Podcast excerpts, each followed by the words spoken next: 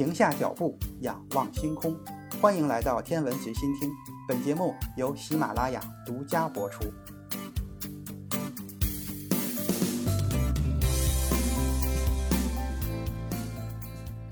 各位听友，大家好。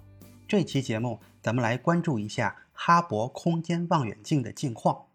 六月十三日，哈勃空间望远镜的主要有效载荷计算机意外的关闭。六月十六号和十七号的几次尝试都没有成功，望远镜现在仍然处于安全模式之下。地面研究小组怀疑退化的内存模块是关机的主要原因。这样的模块还有三个备份，解决的办法就是切换到其中的一个再试试。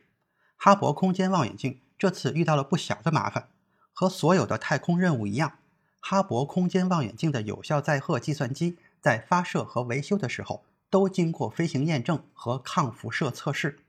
哈勃最初的 NASA 标准航天器计算机以及后来的替代产品都是二十世纪八十年代后期的产品，配备有四个独立的六十四 K 互补金属氧化物半导体存储模块，也就是我们常说的 CMOS 存储器。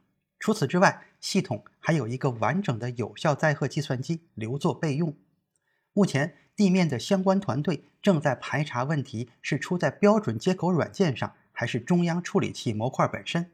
另一方面，科学家们也正在制定可能切换到备份的程序。如果有必要，将花费几天的时间。经过检验后，备份程序就能够达到可运行的状态。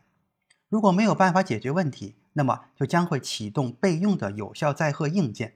这样同样也需要几天的时间来评估计算机的性能恢复正常的科学操作。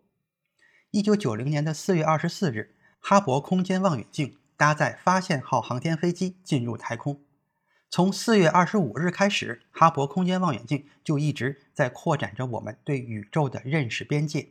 其实，哈勃空间望远镜是存在天生的光学系统缺陷的，这个缺陷在部署到轨道之后才被发现。在一九九三年十二月的第一次维修任务中，这个缺陷得到了修正。从那以后，哈勃就一直观测着宇宙中发生的天文事件。从一九九四年舒梅克列维九号彗星撞击木星，到冥王星周围的卫星冥卫五、冥卫二、冥卫四和冥卫三的发现，再到从其他的遥远星系中发现超新星，天文学家使用哈勃望远镜。收集了我们对原始宇宙最深远的视图，就是哈勃深空场。最近，哈勃拍摄的巨型星系团的边界场，为天文学家们提供了最大的天然放大镜的最佳视角。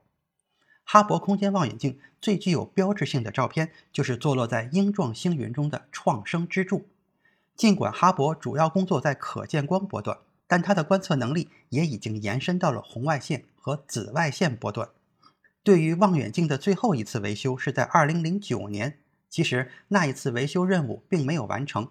在2003年哥伦比亚航天飞机遇难之后，航天飞机执行任务的要求之一就是轨道飞行器要达到国际空间站，而哈勃空间望远镜则处于一个更高的轨道。如果需要支援的话，解决方案就是 NASA 还有第二个轨道飞行器，就是奋进号航天飞机在 STS-125 维修任务中待命。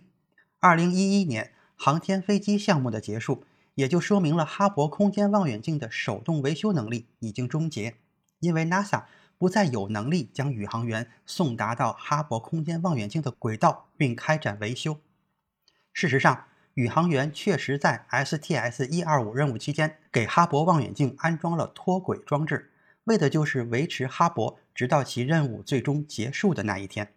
但是现在。地面的工作团队并没有放弃最后的希望。按照他们的说法，就是还有很多方式没有尝试，这其中的某一种极有可能产生效果。